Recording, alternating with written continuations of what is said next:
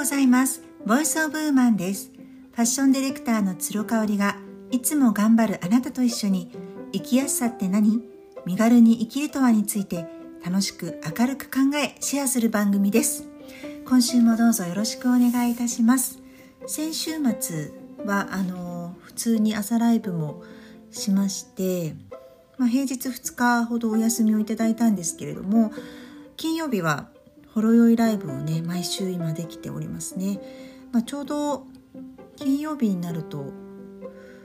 春休み中で子供としか話してないので皆さん大人のね女性の方と話したいななんていうあの気持ちになるのでねリクエストもいただいたりなんかしてありがとうございます。あのホロヨイライブしました。でさあホロヨイライブって好きなんですけど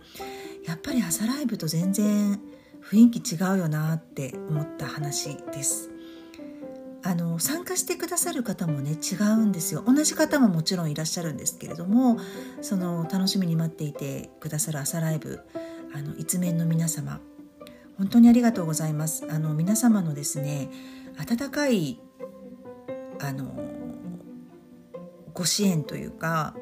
そのサポート体制っていうのって本当に私に十二分に伝わってるんですね。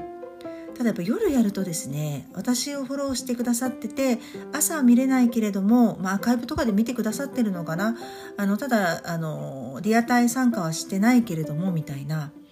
まあ、方が続々と入ってこられるわけですよ。まあ、人数で言うと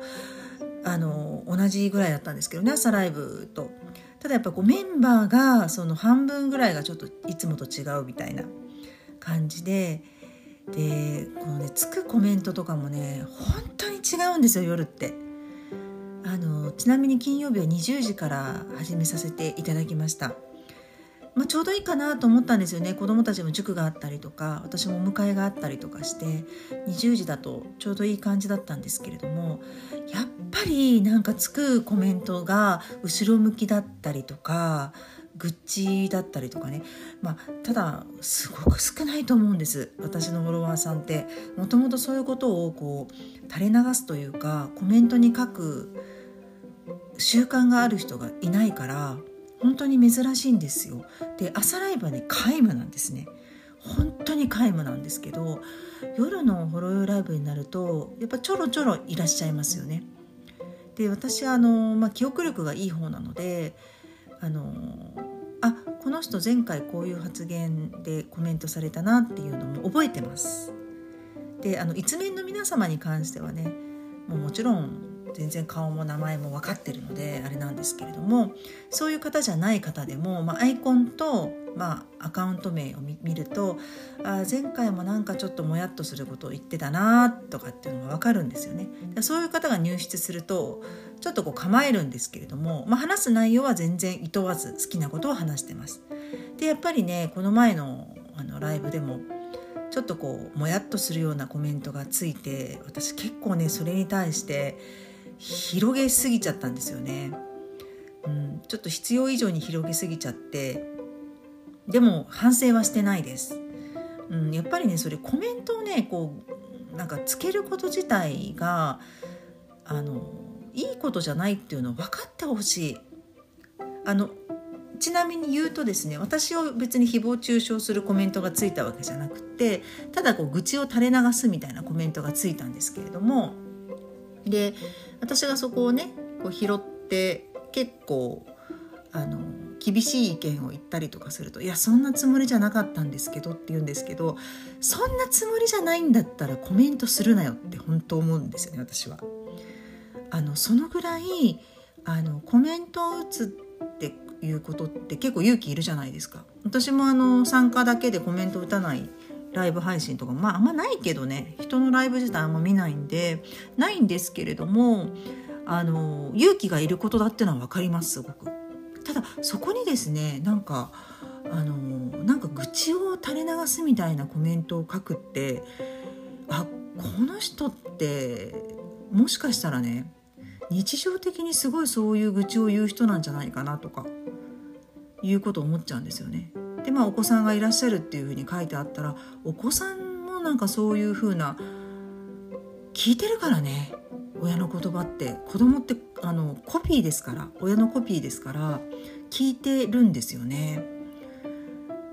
だからなんかちょっとねあのもやっとしちゃって私自身が。かなりそのやっぱ愚痴をねコメントで言うことっていうのがどんなにこう自分に返ってきてしまうっていう話をね広げちゃったんですけどね。なのでアーカイブは残しませんでしたがご参加いただいた方は本当にありがとうございました。であの親のコピーだっていう話をしたんですけどね。その誰に似たんだかみたいなことを言う親御さんっているじゃないですか。あのなんか以前ね知り合いがうちの娘が本当になんか上から目線でまだ10代10代そこそこなのにねなんかこう人を小バカにしたようなあの全てこうなんか知った風な感じで意見するんだよみたいなまああのご本人様からしてみたらちょっと笑い話にしてもらいたかったんだろうけど本当に誰に似たんだろうねって主人と話してるのよって話をしたけどいやごめんそのままそっくりあなたですからって思ったんですよね。でその人はそういうタイプだったんですよ。うん、だからね子供ってコピーなんですよね親の。だからそのあの、私ね以前聞いたことがあるんですけれどもお子さんに恵まれなかったご夫婦ってそういう気づきを与えられる必要がない人っていうふうに聞いたことがあるんです。で、えっとね、子供を持つっていうこと自体が自分にとって足りないものとか自分にとって何て言うんだろう。克服しなきゃいけないことを子供に気づかせてもらうから子供を授かるっていうのをね聞いたことがある。誰の言葉だったか忘れちゃったしこれ本当に賛否両論あると思うんですよ。本当に子供が欲しくてねあのできなかったっていうご夫婦も私の周りにたくさんいらっしゃるので本当に賛否両論あると思うのでね誤解を恐れずに今日は私の意見として聞いていただけたらと思うんですけれどもあの本当にその通りでねでうわなんかうちの子最近こういうこと言うんだよなと思ったら、まあ、主人とか私の口癖だったりとかね知らないうちに言ってるんですよねそういうことを。それを子供がコピー機としてコピー機っていうかオウム？オウム返ししてくれてるっていう感覚が何度もあってねちょっとゾッとしたんですよね。これ人の悪口ばっかり夫婦間で話してると子供も絶対そうなるよなって思ったし暴力で子供に教えようとする親の元で育った子供は絶対友達にも危害を加える可能性高くなるなっていうふうに思ったんですよね。うん、だから子供には手を挙げないしやっぱり言葉で分かってもらうっていうこと、まあ、あとはねやっぱその子育ての回答は全部子供が持ってるっていう言葉が私本当に響いていて子供がこう「うーん」ってこう乗り気じゃない時ってやっぱりそれは正解じゃないんですよその子にとって。その子にのためにならないことなんですよあなたのためを思って言ってるのよって思ってもそれは違うんですよ。っていうのは感じてますね。でねほろ酔いライブね楽しいんだけどすごい飲みすぎちゃうのとちょっといつもと違う方が参加してくるんだよなっていうのが私の中では懸念事項ね。あのスルーしちゃえばいいんですけどそんなにめちゃめちゃコメントつかないからさずっと残ってるんですよ。だからこうどんどんどんどんコメントがあってこう流れていっちゃったら「あ読めませんでした」で済むんですけど私の場合そこまでじゃないんでね。拾わざるを得ないっていうのもなかなかちょっと至難の技だなということで。なんかねごめんなさいね。月曜日からちょっと愚痴っぽくなっちゃったんですけれどもほろ酔いライブ本当に楽しくやりたいなっていう思いだけはお伝えしたいなっていうふうに思っております。今日も最後まで聞いていただいてありがとうございました。それではまた明日。